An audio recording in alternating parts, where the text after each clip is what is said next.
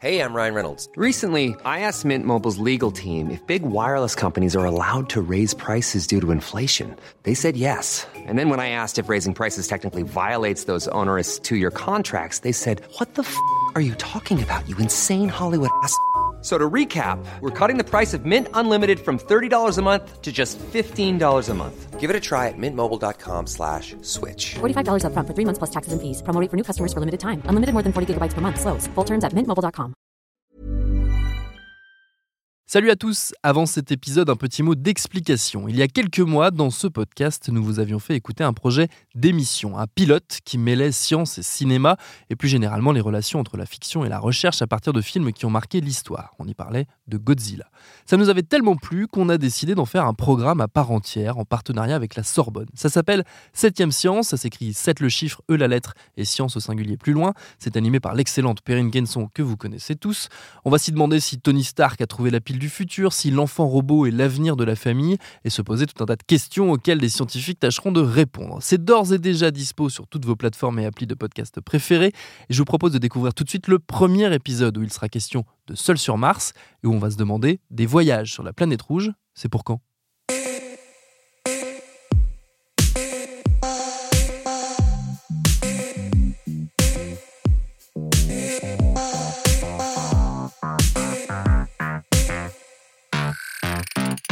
Pourquoi on s'y intéresse? Parce qu'on considère que Mars est dite dans la zone d'habitabilité, euh, en tout cas au, regard d'un certain nombre de paramètres euh, pour euh, décrire la vie.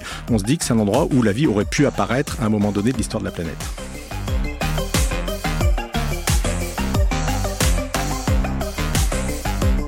Bonjour à tous, fans de cinéma, mordus de science ou tous les autres qui se sont dit bah tiens, et si je cliquais là, il y avait de la lumière. En tout cas, bienvenue dans ce tout premier numéro de 7ème Science où le 7ème art la ramène à sa science.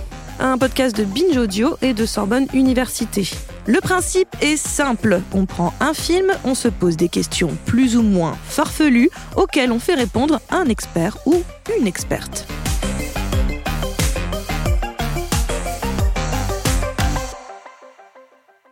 Ce mois-ci, le film abordé est Seul sur Mars de Ridley Scott. Et la question qu'on se pose, que je me pose, que tout le monde se pose, c'est les voyages sur la planète rouge, c'est pour quand? Et notre expert du jour, c'est Olivier Bessac, directeur de recherche CNRS à Sorbonne Université, dans l'Institut de minéralogie, de physique des matériaux et de cosmochimie. Avant de rentrer dans le vif du sujet, à savoir la planète rouge, petit rappel des faits dans Seul sur Mars. Matt Damon y joue l'astronaute Mark Watney, laissé pour mort par ses coéquipiers lors d'une expédition sur Mars, car une tempête les a obligés à décoller en urgence. Mais Mark, blessé mais bien vivant, se réveille seul, donc, comme l'indique le titre, hein, sur une planète carrément hostile, sans moyen de repartir. Il va devoir faire appel à son intelligence et son ingéniosité pour tenter de survivre et trouver un moyen de contacter la Terre.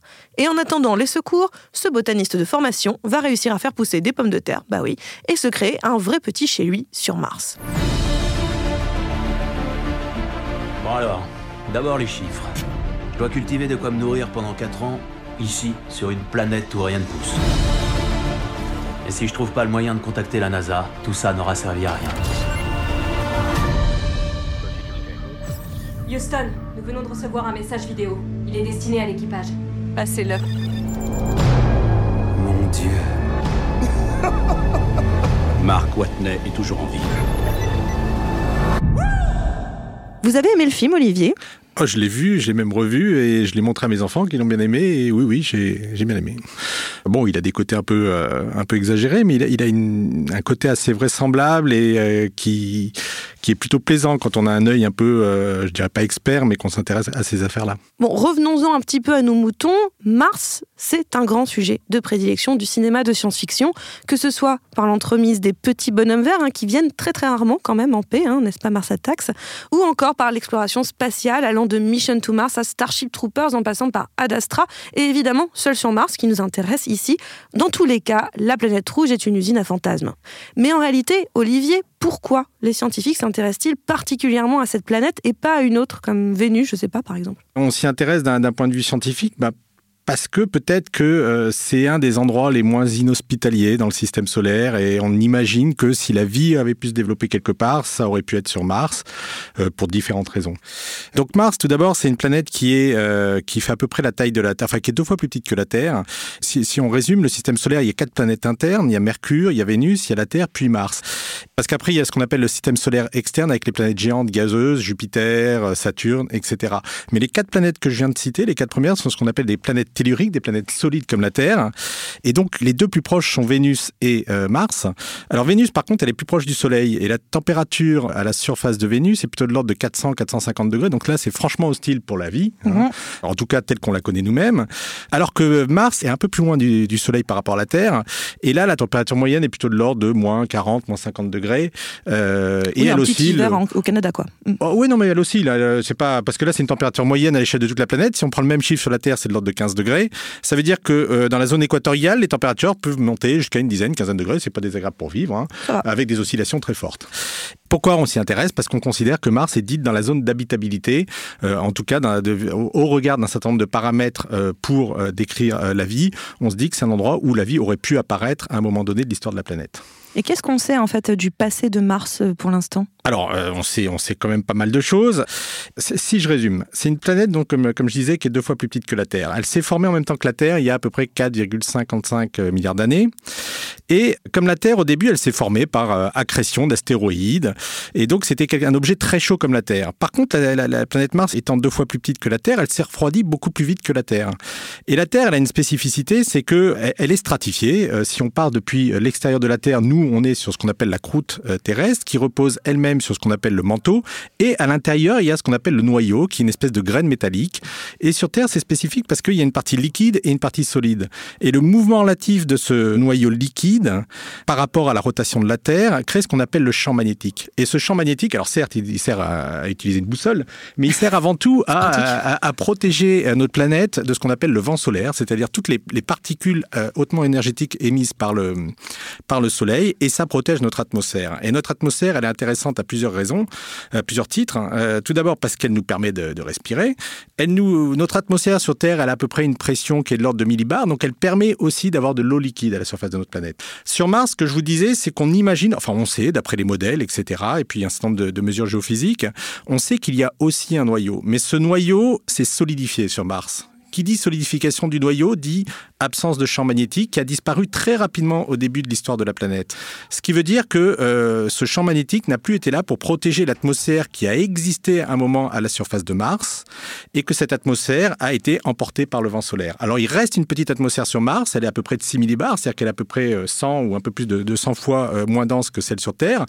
Elle n'est pas favorable comme celle de la Terre parce qu'elle contient du CO2 et ça, nous sur Terre, on utilise l'oxygène pour respirer, on n'utilise pas le CO2. Et donc aussi, comme elle est beaucoup, beaucoup moins dense, ça veut dire qu'elle ne permet pas, aujourd'hui en tout cas, la présence d'eau liquide sur la planète. Ce qui veut dire qu'on considère que Mars, au début de son histoire, a eu un environnement assez voisin de celui de la Terre, avec une atmosphère, certainement la présence d'eau liquide, et on voit des évidences géomorphologiques, et ça on utilise des satellites qui sont autour de Mars et qui, qui montrent qu'il y a eu la circulation d'eau liquide à la surface de la planète. Donc on considère qu'au début de l'histoire de la planète, il y a à peu près 3,5-4 milliards d'années, au moment où la vie est apparue sur Terre, on considère qu'il y avait les conditions en tout cas euh, favorables pour que la vie puisse apparaître sur Mars. Donc comment on fait justement pour étudier euh, Mars? Parce que euh, techniquement pour l'instant en tout cas personne d'humain n'y est allé, il n'y a pas quelqu'un qui est revenu et qui a fait des petits, des petits échantillons sur place. Donc euh, comment on, étudie Mars euh, à l'heure actuelle? On a utilisé des, tout d'abord des télescopes pour la regarder de loin. Et puis on a envoyé des sondes, et ça, ça a démarré dans les, les années 60. La, première image de Mars qui nous est parvenue, c'est la sonde Mariner en 1965. Alors c'est une image assez trouble, mais qui est, qui est assez jolie. On voit des cratères. Et puis là, il y a eu un peu une, explosion. On a posé une première, un premier, ce qu'on appelle un atterrisseur qu'ils aient posé sur Mars, des sondes Viking dans les années 75, euh, les Américains. Et puis, euh, bon là, il y a eu une période assez calme. Euh, il y a eu le robot Pathfinder qui est d'ailleurs dans dans, le, dans le film Seul sur Mars, hein, qui va Oui, utiliser. on, on- oui, on le, on le croise à un moment donné, il va, il va s'en servir, ouais, c'est vrai. Voilà, donc lui, c'était à la fin des années 90. Et puis, il y a eu une véritable explosion depuis les années 2000 où on envoie d'une part des satellites. Alors, les satellites, ils, ils- ils tournent autour de la planète, ils prennent des images, ils font des mesures des gaz de l'atmosphère, ils permettent de communiquer aussi euh, avec la planète. Et puis, on pose aussi des, euh, ce qu'on appelle des robots à la surface de la planète. Il y en a eu un certain nombre. Donc, il y a eu Pathfinder, il y a eu les, les célèbres Spirit et Opportunity euh, en 2003-2004. Euh, il y a eu le, le robot Curiosity euh, en 2012. Il y en a un qui s'est posé aussi l'année dernière qui s'appelle Insight. Lui s'est posé et lui il écoute le bruit de la planète. C'est-à-dire il écoute, il essaye de voir s'il y a des séismes sur cette planète. Il écoute le bruit du vent, il écoute tous les bruits qui peuvent se passer à la surface de cette planète.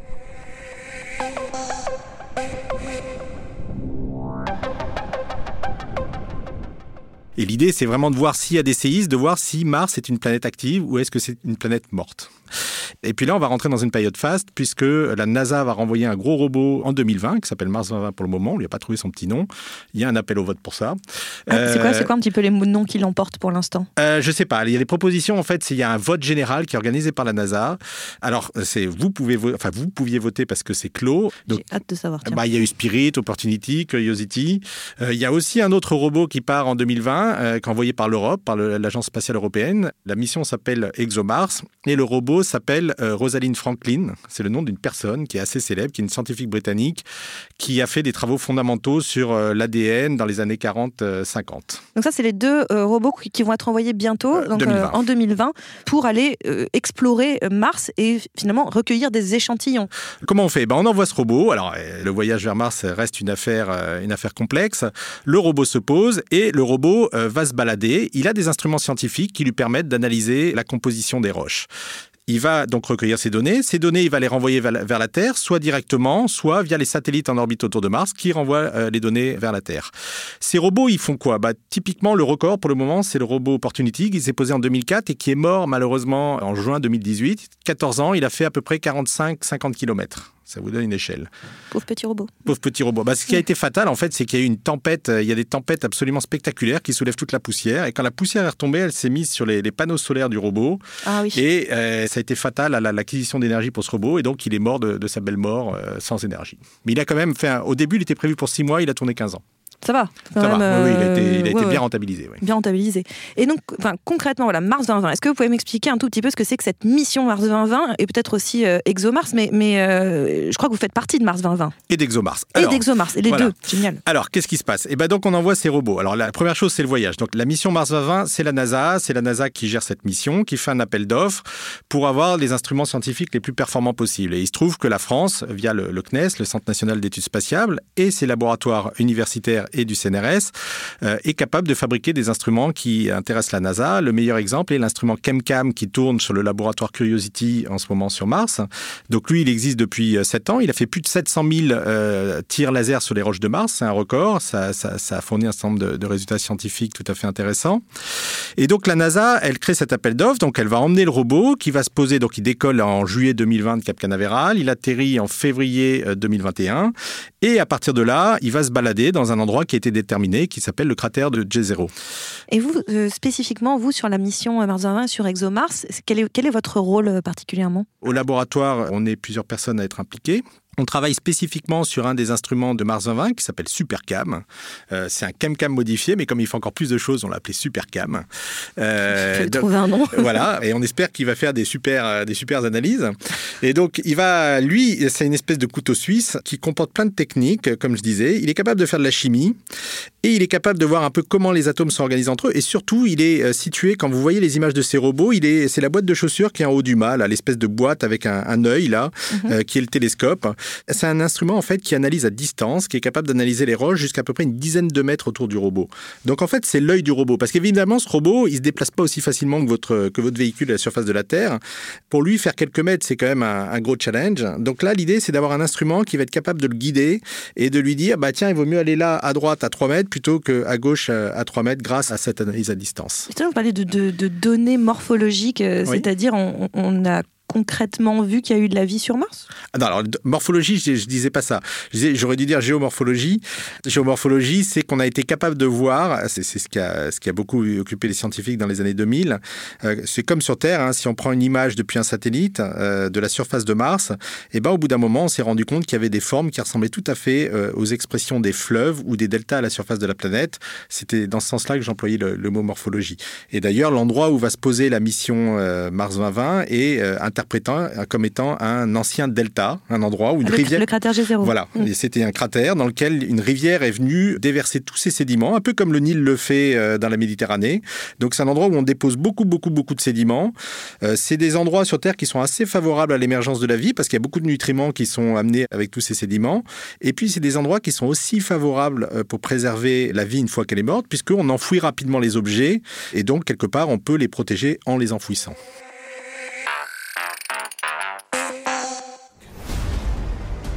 Votre père menait des expériences sur un matériau top secret susceptible de menacer tout notre système solaire et de détruire toute vie. Nous comptons sur vous pour découvrir tout ce qui se passe là-haut. Beaucoup de films envisagent l'exploration humaine de manière plutôt fantastique, mais de nos jours aussi de façon plus réaliste, comme euh, Ad Astra de James Gray ou le récent Proxima d'Alice Vinocourt. Car ce but semble de plus en plus probable, accessible. Mais à partir de quand peut-on anticiper ce type de mission, Olivier? Par exemple, la mission Mars 2020 qui part, euh, elle a aussi un thème qui est de commencer à préparer l'exploration humaine. Pourquoi? Euh, Sur Mars, comme je disais, il n'y a pas d'oxygène. Il y a une atmosphère qui est très ténue, qui est beaucoup moins dense que celle de la Terre, et il n'y a pas d'oxygène dans cette atmosphère. Nous, sur Terre, êtres humains, pour, euh, pour vivre, nous avons besoin d'oxygène. Donc là, il y a un petit instrument qui, qui part, enfin un petit instrument, un instrument qui n'est pas négligeable, qui part sur le rover Mars 2020, euh, qui est une espèce de centrale chimique qui va attraper le CO2 de l'atmosphère martienne, qui va faire ce qu'on appelle une réaction d'électrochimie et essayer de séparer, parce que dans CO2, bah, il y a du carbone et de l'oxygène, et qui va essayer de récupérer l'oxygène de ce CO2 bah, pour voir est-ce qu'on est capable de l'extraire, quel est le bilan énergétique, quel est le rendement, etc. Et donc c'est un premier pas, je dirais, pour essayer de se mettre dans cette dynamique d'un jour envoyer l'homme sur Mars. Alors ça, c'est quelque chose d'assez petit. On n'en est pas du tout encore au stade de, de seul sur Mars. hein. Le plus gros objet qu'on a envoyé à la surface de Mars, c'est le robot Curiosity. C'est une espèce de grosse, grosse voiture, quelque chose qui pèse à peu près une tonne. Tout l'équipement qu'on voit euh, dans Seul sur Mars représente plusieurs dizaines de tonnes. Je suis pas sûr qu'on soit qu'on maîtrise toutes les technologies pour envoyer par exemple 10 tonnes, 20 tonnes, etc. Tout l'équipement, euh, tout le nécessaire à la survie euh, des astronautes euh, à la surface de cette planète. Autre problème, c'est et là je parle même pas des problèmes du voyage, on pourra en parler On après. va en parler après. Voilà. Ça m'intéresse, moi, le voyage. Ok, et donc il devrait aussi, parce que si on envoie des hommes, bah, il faudrait aussi les faire revenir. hein. C'est un peu le Ah problème bon de Seul sur Mars. hein. C'est toute peut la question de ces choses-là. Non, alors euh, sur Seul sur Mars, c'est des choses qui sont pas mal faites d'ailleurs dans le film. euh, il y a ces fameux euh, MAV, ces véhicules qui permettent de redécoller de la planète et de retrouver un autre véhicule en orbite autour de la planète.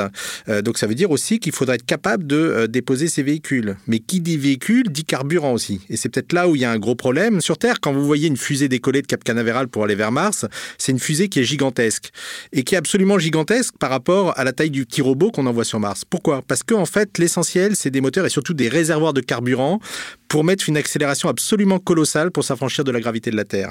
Donc là, si on allait sur Mars, certes, la gravité est à Oui, peu elle près est moins forte. Elle est trois moins- fois ou trois fois moins forte, Oui, mais voilà. par contre, elle est, elle est là. Euh, Sur la Lune, il y en a qui, qui est encore euh, tout petit, il y en a quasiment pas.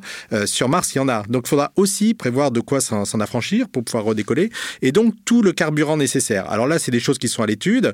Typiquement, ce qu'on peut envisager, c'est d'aller un peu comme c'est fait dans le film d'ailleurs. hein, le, le véhicule que va récupérer euh, Watney est un véhicule pour la mission suivante, hein, enfin la, la sur laquelle il va aller euh, redécoller. C'est une fusée qui a été déposée pour la mission suivante. Et donc, c'est une fusée qu'on peut aller déposer en avance, par exemple, mettre à l'intérieur, euh, par exemple, un petit réacteur nucléaire, une petite centrale chimique et essayer de créer du carburant in situ sur la planète et non pas l'amener, ce qui permet de, de gagner du poids, du poids, du poids, etc. Ah oui, j'ai l'impression que ces robots font tellement de choses euh, différentes. Quelle taille ça fait à peu près? Parce que depuis tout à l'heure, vous dites, alors, dans le robot, il y a ça qui fait ça, il y a ça qui fait ça. A l'impression que c'est une mini centrale à eux tout seuls. Donc, quelle taille fait un robot à peu près envoyé le, le plus grand, c'était Curiosity, donc euh, Oui. le plus lourd. Quelle taille il fait? Ou bien Mars 2020, ils font quelle taille? Alors que Mars 2020, il est dérivé de Curiosity, il fait à peu près la- la- les mêmes dimensions. Euh, la taille, il fait euh, le sommet du mât, ça fait à peu près, je dirais, 2 mètres euh, 20, 2 mètres 50.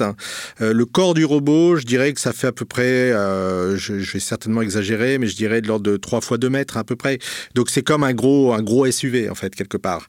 D'accord. Voilà. Mais, mais ce robot-là, il n'a pas du tout toute la technologie dont on vient de parler pour pouvoir redécoller, le carburant, etc. Ces robots, euh, comment ils fonctionnent? Ils fonctionnent avec un réacteur nucléaire. Ils ont une petite pile nucléaire au, au plutonium. C'est pas dangereux. Euh, Ah, comme dans Retour à le futur. Ça, ça, au début, ça marchait avec du plutonium. euh, Eh ben, c'est du plutonium euh, sur, euh, sur Curiosity et sur Mars 2020. Ça fait longtemps, hein, c'est pas nouveau. Il y en avait dans certaines des missions Apollo. C'est une technologie qu'on utilise de- que la NASA utilise depuis longtemps. Et là, l'idée, c'est que la, la radioactivité est en train de, de- Enfin, le plutonium est en train de se désintégrer. Il génère de la chaleur et on utilise cette chaleur pour générer un courant électrique qui va permettre aux robots euh, de fonctionner. Mais les puissances qu'on délivre comme ça sont beaucoup trop faibles pour pouvoir redécoller ou quoi que ce soit. Et donc tout à l'heure, on parlait, parce que le, fait est que, bon, Mars, c'est inhabitable. hein. En, l'état, c'est pas facile comme ça pour un être humain, sans casque, sans rien, sans. Même comme, parce qu'on voit ce, ce cher euh, Watney, euh, ce cher euh, Matt Damon dans le film, faire pousser de la pomme de terre. Donc si on a bien compris, techniquement, le sol de Mars peut accepter de la pomme de terre. Alors euh, oui, mais euh, alors c'est pour ça qu'il y a la fameuse histoire avec, je vais pas employer le mot, mais avec les engrais euh, sur Mars. Ah bah c'est, Voilà, a priori, d'excré- d'excréments, c'est du, c'est du, c'est du Euh, compost. hein. Voilà, et ben c'est que c'est c'est une terre a priori euh, stérile euh, et qu'on sait bien que alors je suis pas expert en patates, hein, euh, je, Ah, je- je que voilà. non. Euh, mais bon, il faut il faut certes d'avoir des, des, certes des sels minéraux, mais il faut aussi avoir une, une composante organique dans le sol. Et ça, ça pose plein de questions d'ailleurs, parce que toutes ces missions dont on parle jusqu'à maintenant, il y a quelque chose d'extrêmement sérieux qui s'appelle la protection planétaire. C'est-à-dire que tous les robots qu'on envoie sont complètement stérilisés avant de les envoyer, parce que l'idée c'est de ne pas aller contaminer une planète sur laquelle on veut aller voir s'il y a eu ou s'il y a de la vie. Oui, on veut pas, on veut pas devenir euh, un boulet supplémentaire pour, pour la planète. Pour la planète. Ouais. Et, et- et donc là, si on envoie l'être humain, l'être humain, c'est une espèce de centrale bactérienne qui produit plein de choses. Là, ça va poser d'autres problèmes de, de ce point de vue-là. Ah oui, on risque dans tout cas de, de- de faire du mal à un environnement qui Oui. existe et de venir totalement le contaminer. Un petit peu comme quand euh, euh, sur notre planète Terre, on est allé euh, faire des conquêtes et, vers d'autres territoires et malheureusement, on a fait beaucoup de mal en arrivant il y a des aux. Amériques ou des choses Eh comme ben, ça. voilà, il y a des exemples, par exemple, de, enfin, si je dis pas de bêtises, il me semble que le- les, les Anglais ont amené le lapin en Australie, qui a, qui a prospéré et qui a, qui a éliminé un certain nombre de- d'espèces indigènes, qui étaient fatales à un certain nombre d'espèces indigènes. Donc là, l'idée, c'est de pas reproduire ça sur Mars. Mais il y a d'autres problèmes sur. Mars. Donc pas de lapin. Pas de lapin, voilà, Pas de lapin. ça, pas de Mais lapin sur Mars, Mais le lapin, à la limite, on le verrait. Il y a, d'autres problèmes. euh.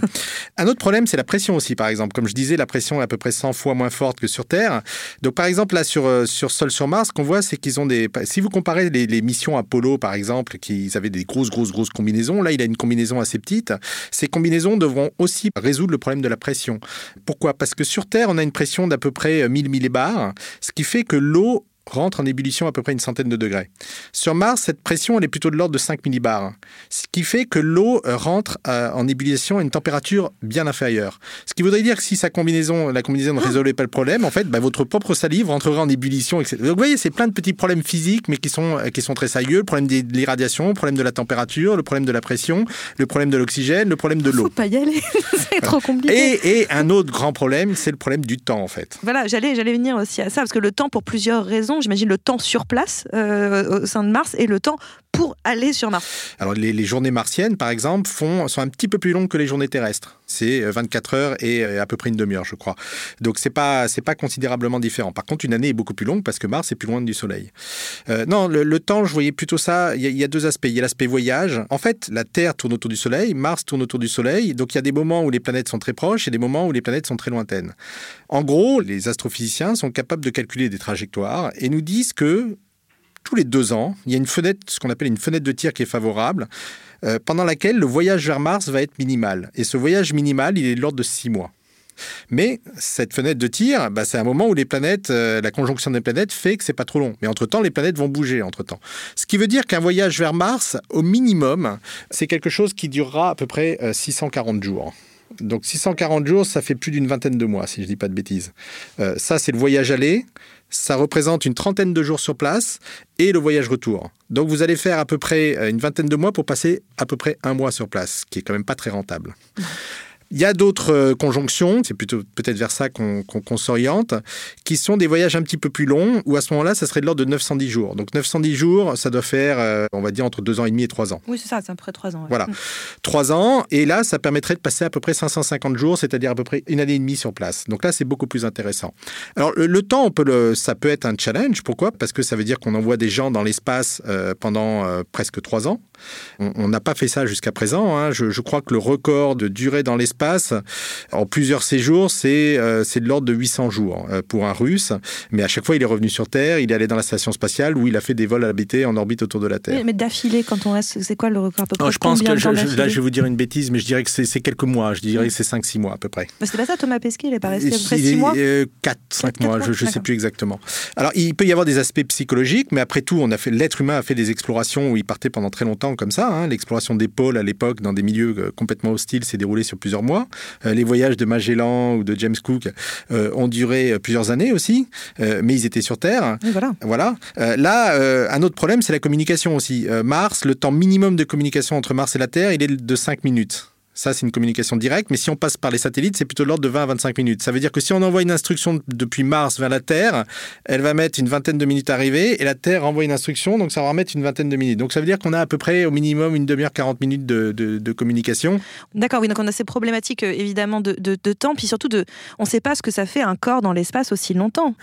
Ça, c'est quelque chose d'important, ce que vous dites. Hein, ça fait partie des études qui sont menées sur la station spatiale et qui ont été faites euh, sur, euh, sur Thomas Pesquet en, en particulier, où euh, à la fois les os, euh, ça pose des problèmes sur les os, ça pose des problèmes sur, les, sur, les, sur les muscles, il peut y avoir des atrophies musculaires, ça pose des problèmes sur les yeux, évidemment, parce que les yeux sont habitués à une pression sur Terre qui n'est pas forcément la même quand on va, quand on va ailleurs.